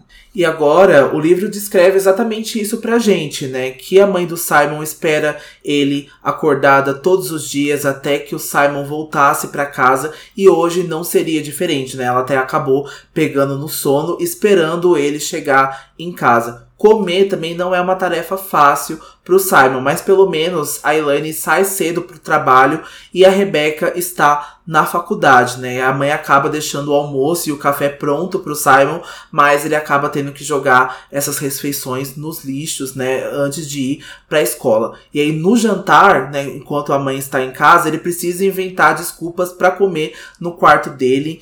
E assim, é muito difícil para ele todo esse hábito, né? Toda essa esconder isso da mãe e tá já gerando um atrito também. O Simon tá ficando bem ansioso. E o Simon percebe que era a Clary, né, que tinha uma mãe super protetora antes, né, principalmente aí em Cidade dos Ossos, né, então de, antes da Jocelyn acabar dormindo por causa da poção, ela era muito super protetora com a Clary, mas agora que o Valentim morreu, né, agora que não tem mais ele no mundo, a Jocelyn está muito mais tranquila com a Clary e é a Elaine que acabou pegando esse papel de mãe super protetora, né? Eu gosto dessa fase tranquila da Jocelyn, mas daqui a pouco ela já vai ter a paz perturbada de Não vai durar. Coitado da Jocelyn. Início de um sonho. Às vezes, assim, é, não que eu acho, mas o ponto dela ficar mais chata com a Clary, porque a Clary tá bem chata também em alguns pontos, né? Então vai ter essa, esse atrito aqui, porque agora a Jocelyn tá acordada. Então a Clary não pode fazer qualquer coisa assim sem a mãe dela, pelo menos não intervir em alguns momentos, Nossa, né? a Clary tá insuportável com o Jace nesses, nessa parte. Não que já não tivesse sido um pouco antes, assim, mas eles estão bem insuportáveis, assim. Aí precisa da Jocelyn, assim, pra dar, né, pra furar os balãozinhos dela, né, antes que ela voe muito longe, assim, sabe? Ah, mas nos adiantamos. então o Simon tá passando por isso com a mãe dele, né? E hoje, quando ele chegou, a Elaine cochilou na frente do sofá com um copo de uísque do lado, assistindo uns programas policiais, assim, bem Brasil urgente, sabe? Que ela não gostava de assistir e agora ela tá tendo interesse, assim, por crime, sabe? Tá uma coisa. Ela tá muito diferente, né? Em resumo, ela tá muito diferente. E ela olha pro Simon chegando, sabe? E ela vê quase uma acusação ali, sabe? Tipo, onde você tava? E ele tem que sempre mentir onde ele tava. Ele não pode falar que tava encontrando a líder do clã dos vampiros, sabe? E como ele mente, acaba que não ajuda nas suspeitas da Elane que tem alguma coisa errada acontecendo, porque ela percebe que ele tá mentindo, sabe? Então fica uma situação muito, muito chata, sabe? Muito complicada aí pro Simon nesse início aí de, de capítulo. Enfim, ele sobe pro quarto, né? E a primeira vontade que ele tem é de ligar pra Clary pra desabafar as coisas que aconteceram aí durante o dia. Vamos lembrar, a gente pulou essa parte, mas ele já falou pra Clary sobre essa situação aí com a Maia e a Isabelle. Inclusive foi ela que aconselhou pra ele esperar um pouco pra ver o que estava acontecendo. Acabou que ele esperou demais. mas ela ainda é a melhor amiga dele, né? Isso não mudou e ele sente vontade de falar, mas ele prometeu pra Camille que não ia falar sobre sobre o que eles conversaram. Então nem isso ele pode é, desabafar com ela agora. Mesmo assim, ele decide pegar o telefone e ligar pra ela pra ver como ela tá ali no treinamento, essas coisas, se conectar com algum, alguma coisa confortável, né, no meio de tantas tantos problemas acontecendo na vida dele agora. E é com essa ligação que a gente termina o capítulo de hoje, né, o capítulo mestre, e o próximo capítulo a gente já vai pegar o telefone do lado da Clary ali pra ver o que tá acontecendo no instituto com o treinamento dela e pra quem sentiu falta aí do Jace, a galera aí dos Caçadores de Sombras, só no próximo capítulo mesmo, que é um capítulo bem pequenininho, né, mas dá pra matar a saudade aí da Clary. Sim, o capítulo 2 chamado A Queda, que vai sair no sábado que vem aí, né, pra temporada regular, mas pros apoiadores na quarta-feira. Então, Exato. apoiadores Anotem têm... na agenda aí porque é uma data nova pra lembrar. É uma data nova pra lembrar, mas a gente vai sempre ao longo deste ano revelando aí pra vocês, falando pra vocês, né, quais são as datas, né, e que os apoiadores recebem com antecedência na quarta-feira. Exato. E a gente então acaba a discussão do nosso capítulo. A gente entra agora na nossa parte final aí do episódio para a gente conversar um pouco com vocês sobre como foi aí o nosso ano anterior, em comemoração aos nossos dois anos de podcast. Quem ficar até o final também vamos ter os erros de gravação aí do ano, que estão ainda piores do que do ano passado, com certeza. Ah, mas é isso. Se você tá indo embora agora, a gente espera que você tenha gostado da estreia da no- nossa nova temporada. Realmente espero que você fique pra gente se conhecer melhor, né? É óbvio. Mas se não, até a semana que vem com o capítulo 2, A Queda. E pra quem fica, vamos hablar, né? Vamos hablar, né? A gente, é, nos últimos episódios do, da temporada passada, a gente trouxe a retrospectiva, eu acho que foi até no último episódio, né, que foi no comecinho de dezembro, pra metade, e de fato a gente tá muito feliz com o crescimento que a gente teve, principalmente com o engajamento que a gente teve, e a gente não esperava que fosse tão grande como foi, é um crescimento de quase 200%, é, sei lá, o triplo, o dobro, não sei como se converte a matemática em português aqui nessa fala.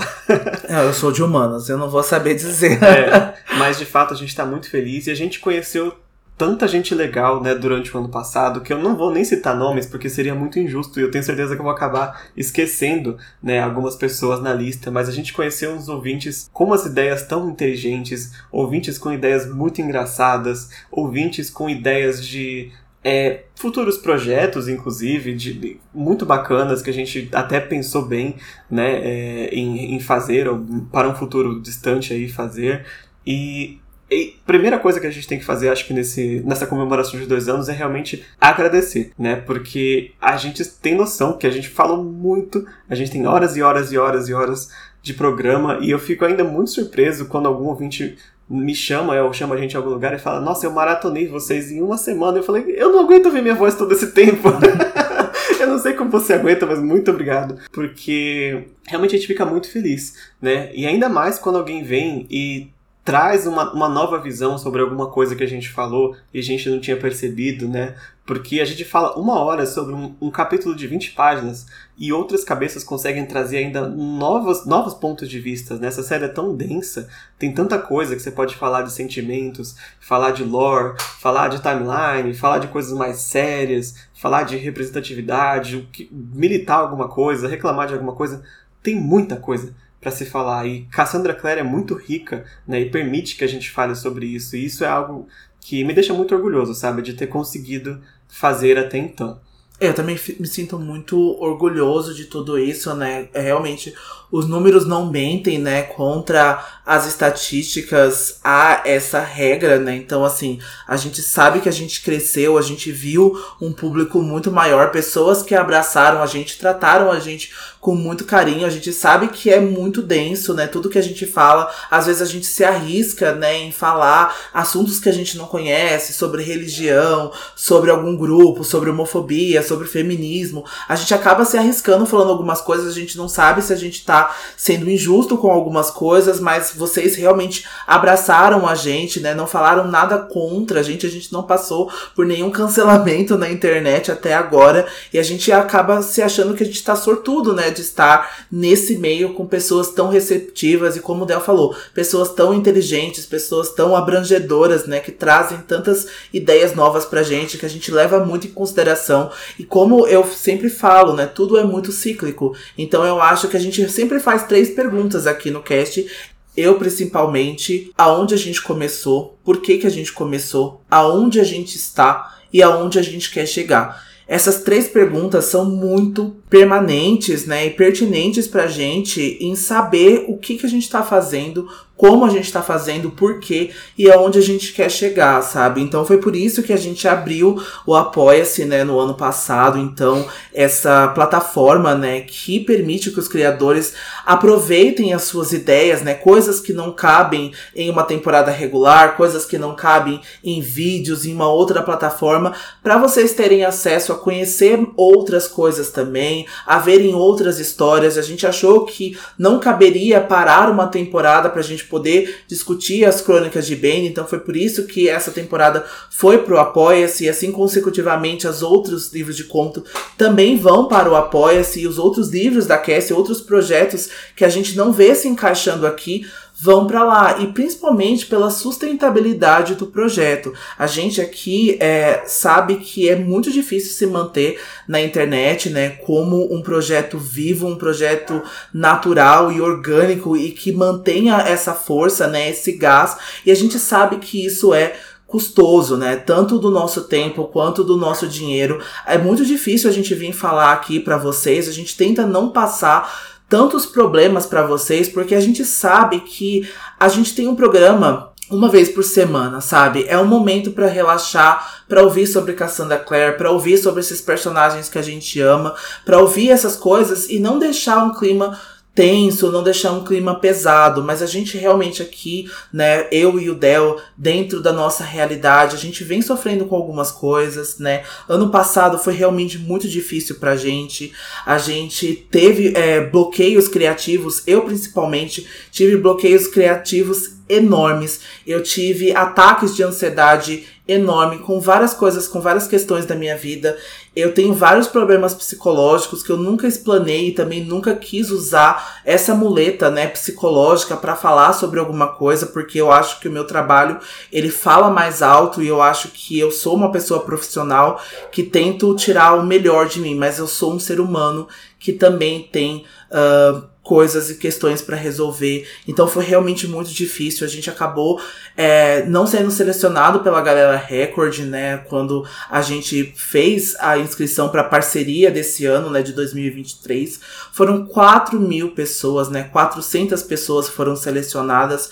A gente sabe que é muito poucas pessoas comparado a tantos projetos, né? Tantos projetos incríveis. Mas a gente achou que pelo crescimento do ano anterior que a gente teve, e a gente especificou muito isso na nossa inscrição, nas poucas linhas né, que eles dão para a gente poder explicar o que, que é o nosso projeto, que nenhum outro podcast, nem o nosso, não foi nem considerado. Então a gente realmente ficou muito mal com isso tudo, porque o nosso projeto é único, o nosso projeto é exclusivo, né? A gente sabe que aqui no Brasil a gente é o único a fazer Sobre Cassandra Clare, a gente tem vários outros colegas podcasters que tem isso com uh, Percy Jackson, que tem isso com Duna, que tem isso com as Crônicas de Gelo e Fogo também.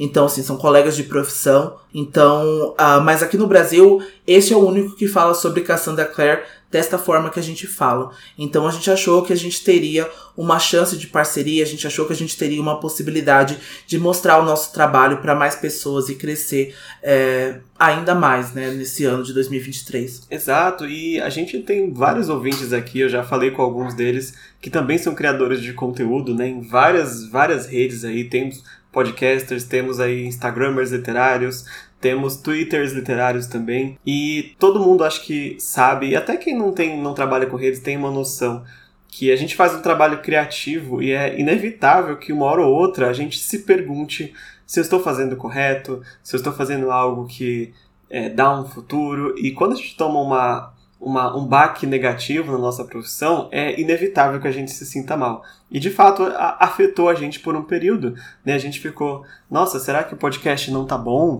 Sabe? A gente demora a, a reconhecer o próprio trabalho de falar, não está bom, sabe? A gente só não atende os critérios que a empresa X quer, ou que a rede social X quer, ou que o YouTube quer, ou que o Twitter quer. E a gente vai navegando aí pelas redes e navegando pela produção de conteúdo e de fato a gente toma bastante porta na cara. Infelizmente, esse é o normal, né, da internet. E eu sei que todo mundo que trabalha com isso consegue compreender ou já passou por essa situação alguma vez. E eu não vou mentir que a gente também passou por essa situação. Né? A gente pensou, nossa, será que tá valendo a pena? Será que é, depois disso, sabe, a gente continua fazendo o que a gente está fazendo? A gente realmente pensou se a gente deveria continuar. E a gente teve que voltar para dentro de si e até reouvir episódios, ficar mais introspectivo por um tempo nessas férias após a gente produzir o Crônicas de Bane, para pensar, né, até descobrir que por muitos motivos a gente decidiu voltar, né, decidiu é, achar coisas que valem a pena a gente produzir, independente das negativas que acontecem na rede, né, isso vale pelo, pelo carinho dos ouvintes, pelo nosso amor ainda pelos livros, que não morre de forma nenhuma, pelo nosso prazer que a gente tem é, em produzir esses episódios, produzir esse conteúdo, e agora com o Apoia-se a gente conseguiu produzir outras coisas, ou seja, sair um pouco da. Eu não vou dizer da, da mesmice, mas da rotina, né? De estar ali fazendo capítulo a capítulo de um livro. A gente pode parar agora para assistir um filme e fazer uma análise do filme. Isso, para quem cria, é, é muito refrescante. Né? Mas ao mesmo tempo, a gente trabalha com a mídia podcast, que das mídias é uma das mais assim cruéis como criador de conteúdo, né? Porque a gente nunca nunca terá o tamanho, por enquanto, não teremos o tamanho que um canal de YouTube vai ter, né? Porque o YouTube ele tem algoritmos, ele tem comentários, ele tem curtidas, ele tem é, anúncios, ele tem várias formas de fazer aquele vídeo seguir adiante. Mesmo assim é bem difícil para os criadores do YouTube trabalharem, mas o podcast ele só depende exclusivamente dos ouvintes e da nossa própria divulgação. Né? O nosso algoritmo é a gente mesmo, basicamente. Anúncios a gente não tem, patrocínio a gente tem que correr atrás de qualquer forma, e foi justamente por isso que a gente pensou aí no Apoia-se, né? Porque através dele a gente consegue, agora sim a gente consegue crescer como projeto, né? A gente consegue investir num curso de edição melhor, a gente consegue investir em comprar os livros, inclusive a gente a gente só vai conseguir comprar esse livro agora, o Corrente de, de Espinhos, quando ele sair por causa dos apoiadores do primeiro mês, porque a gente não teria condições de, de produzir esse conteúdo tão rápido se não fosse por eles, isso vai para várias outras coisas. Então, é por isso que a gente, às vezes, a gente fica até chato, né, insistindo, quem puder, apoie-nos, porque realmente ajuda muito na saúde do projeto, porque a gente só depende dos apoiadores e de nós mesmos, por enquanto. O Spotify e a Anchor, né, que é o nosso host de podcast, não tem anúncios ainda. E como o Dante falou, a editora ela tem alguns critérios muito específicos, né, para parceria e infelizmente um podcast do nosso tamanho não se adequa a esses critérios ainda. É, ela quer é, perfis maiores, perfis que tenham muitos seguidores para que ela possa fazer aí uma parceria comercial, né? E a gente não é tão comercial assim ainda, apesar de ser um projeto do coração, não é um projeto que vende muito, né? E a gente compreende a decisão empresarial, a gente compreende, mas ao mesmo tempo é bastante chato, né? É bastante chateia é, acontecer isso várias vezes, mas ainda assim a gente continua tentando Galera Record, se ouvir esse episódio, ó, 2024 a gente quer receber uma cópia aí de Swordcat, viu? Porque nós estamos fazendo conteúdo, querida. Ajuda nós. é, a gente tá. O Del falou muito sobre segmento, né? Sobre segmento de podcast, sobre segmento de estar na internet. Então, assim, é muito difícil. E eu, uma coisa que a gente sempre enxerga e a gente sempre fala é dar oportunidades para essas pessoas. A gente não se compara a ninguém, a gente não se eleva e nem diminui ninguém que está lá. A gente sabe que essas pessoas que estão hoje em sucesso, que correram atrás do seu sol, fizeram muito esforço para estar lá. Então a gente vê podcasts crescendo assim gigante, a gente vê podcasts famosos, né? Então, Mamilos, a gente vê podcasts, é, é, e aí, bicha, sei lá, vários outros podcasts crescendo muito, porque essas pessoas já têm um segmento, já conhecem, já têm um contato, já tem ali o QI, né? O que indica, já estão há muito tempo fazendo isso, e a gente está dentro de um segmento de um podcast literário, de um livro especificamente, né? De um livro que aqui no Brasil, hoje em dia, a gente vê que já foi muito grande, já foi muito maior. Cassandra Clare, esse nome aqui no Brasil hoje em dia, ela divide o holofote, ela divide o spotlight com outros autores. Ela divide com uma Holly Black, ela divide com uma Sarah J. Maas, ela divide com uma Taylor Jenkins Reid, que vende muito com uma Colin Hoover. Vocês são leitores, vocês conhecem esses livros, eles estão regularmente nos mais vendidos, assim, vende que nem água, gente. Entendeu? Então, assim, ela divide esse spotlight com outras pessoas. E aqui no Brasil a gente tem esse segmento. Então, essa é uma saga muito de coração que muitas pessoas já tinham lido na adolescência, estão revivendo isso com a gente. Então, é muito gostoso também. Mas a gente vê que o nosso projeto ele vai ter uma vertente e ele vai ter um crescimento natural e a gente vai crescendo natural, mas dessa forma ele realmente impossibilita a gente de fazer muitas coisas. Então, para que ele continue sendo sustentável, para que ele continue fazendo sentido tanto para nós, quanto para vocês, quanto para a existência dele, a gente precisa que vocês ajudem a gente no Apoia-se, para que vocês vão lá com 10 reais mensais. A gente realmente não entende da situação financeira de vocês. Tem ouvintes nossos que realmente não estão possibilitados agora, porque realmente isso afeta muitas pessoas. Então, ah, é 10 reais, mas pode fazer falta para muita muita gente, tá? Então a gente sabe que a gente pede com carinho que vocês pensem sobre isso, que vocês nos apoiem aqui. A gente tá colocando agora a temporada das Crônicas de Bane, o filme né, de Cidade dos Ossos, a análise como o primeiro episódio bônus de muitos que a gente pode produzir em formato de áudio, em formato de vídeo. A gente tá querendo trazer a newsletter, a gente tá agora colocando os episódios da temporada regular três dias com antecedência para que isso se mantenha vivo também. Então, só três dias de antecedência, a gente tem que correr. A gente acabou de gravar agora, amanhã tem que editar. A gente não pode passar nenhum outro dia, porque os apoiadores vão ficar esperando.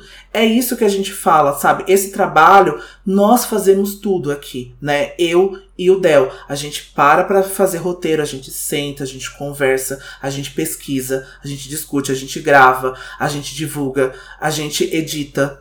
Tudo é nós. Essa empresa aqui é só baseado em duas pessoas. E se eu não tivesse ele, eu tenho certeza se ele não tivesse a mim, a gente não conseguiria fazer isso, a gente já teria terminado. É por isso que tantos projetos não acabam passando aí dos anos, é por isso que muitos projetos são interrompidos pela metade, porque é muito difícil, é muito complicado. Eu não tô aqui para falar, tipo, não ter consciência de classe nenhuma, falar, tipo assim, nossa, difícil é acordar 5 horas da manhã para ir pro trabalho. Sim, é muito difícil, mas eu tenho que enxergar a minha e a nossa realidade. Tá? Eu tenho muita empatia, eu tenho muita visão de mundo, eu já sofri muito, tá? Eu já tenho vários problemas, assim, uh, em antigos trabalhos meus, eu sofri assédio moral várias vezes, com várias pessoas em vários âmbitos. Então, assim, foi realmente muito difícil. Então, todas as pessoas carregam muitos traumas. Todos nós não somos só nossas tristezas, mas também não somos só as nossas felicidades também. Então tem muita coisa que acontece na vida. Eu tô prestes a fazer 29 anos, então muita coisa aconteceu. Muita coisa está prestes a acontecer, boas ou ruins, e a gente tem que estar preparado para isso porque é inevitável.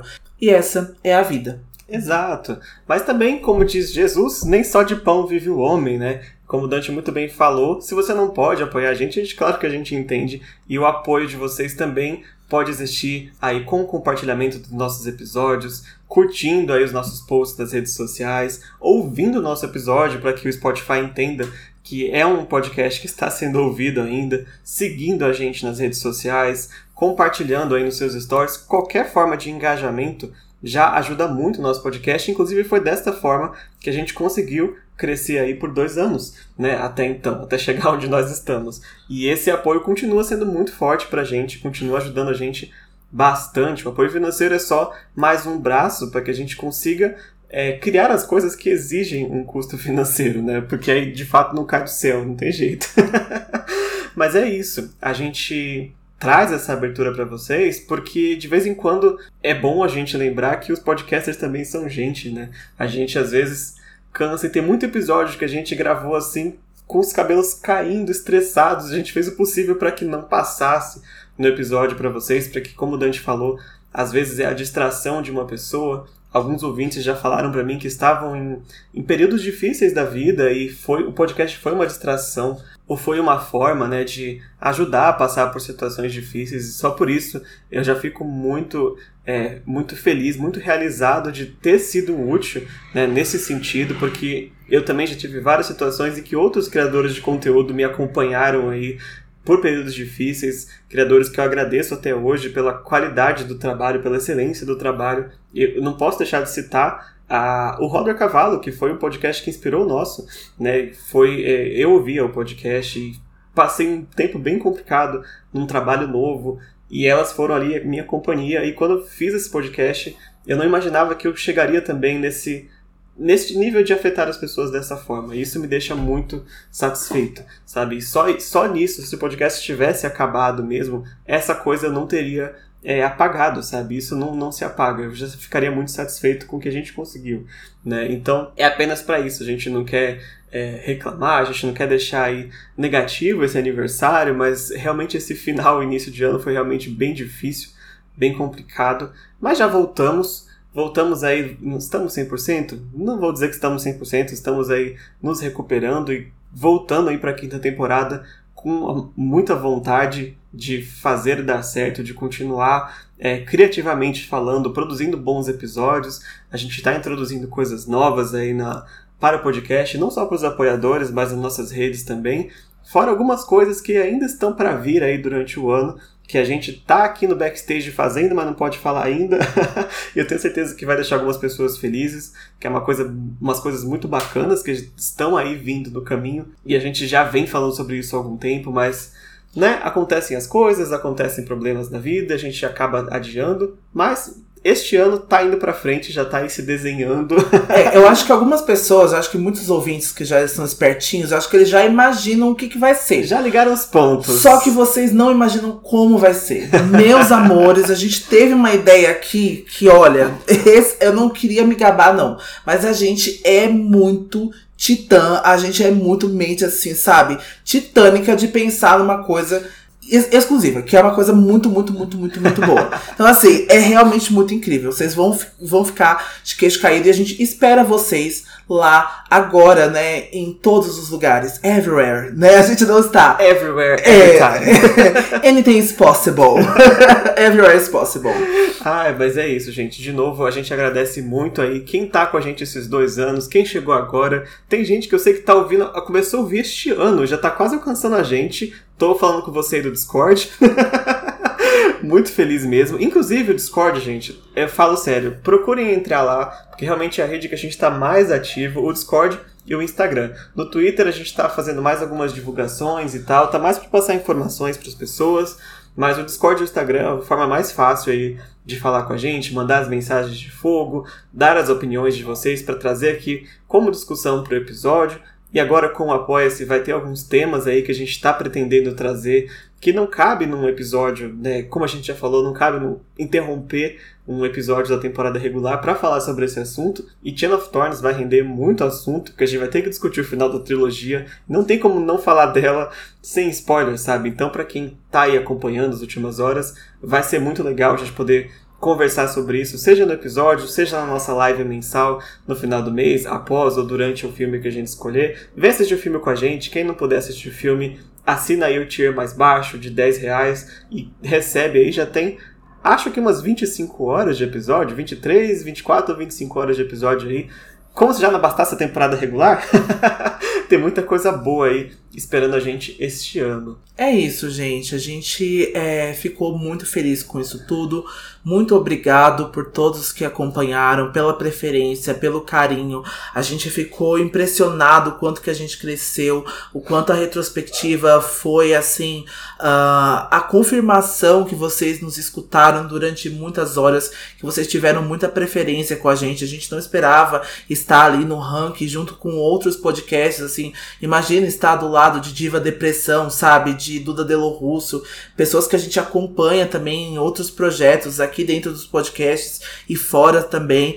Então, assim, a gente não, não pensava estar a, nesse, nesta posição, sabe? Então a gente agradece muito a vocês, a gente pede muita consideração de lembrar da gente, da gente ter momentos mais frágeis e da gente poder ter esta troca aqui com vocês, ter essa liberdade, porque a gente já está há dois anos, então é quase que a gente criando uma intimidade. A gente não conhece pessoalmente, vocês dificilmente veem o nosso rosto, mas a gente criou uma intimidade, a gente criou um lugar seguro para conversar com vocês. É por isso que eu falei tanto sobre saúde mental, que eu falo sobre os problemas que aconteceram comigo no passado. E se vocês tiverem interesse, e se eu me sentir confortável para isso, eu posso explicar com mais detalhes, eu posso abrir com o meu coração é, mais fundo para isso tudo, porque realmente é bem complicado. Mas assim, eu sou uma pessoa muito criativa, eu sou uma pessoa que tem uma rede muito grande de pessoas, eu tenho a minha família, eu tenho meus amigos, eu tenho o Del,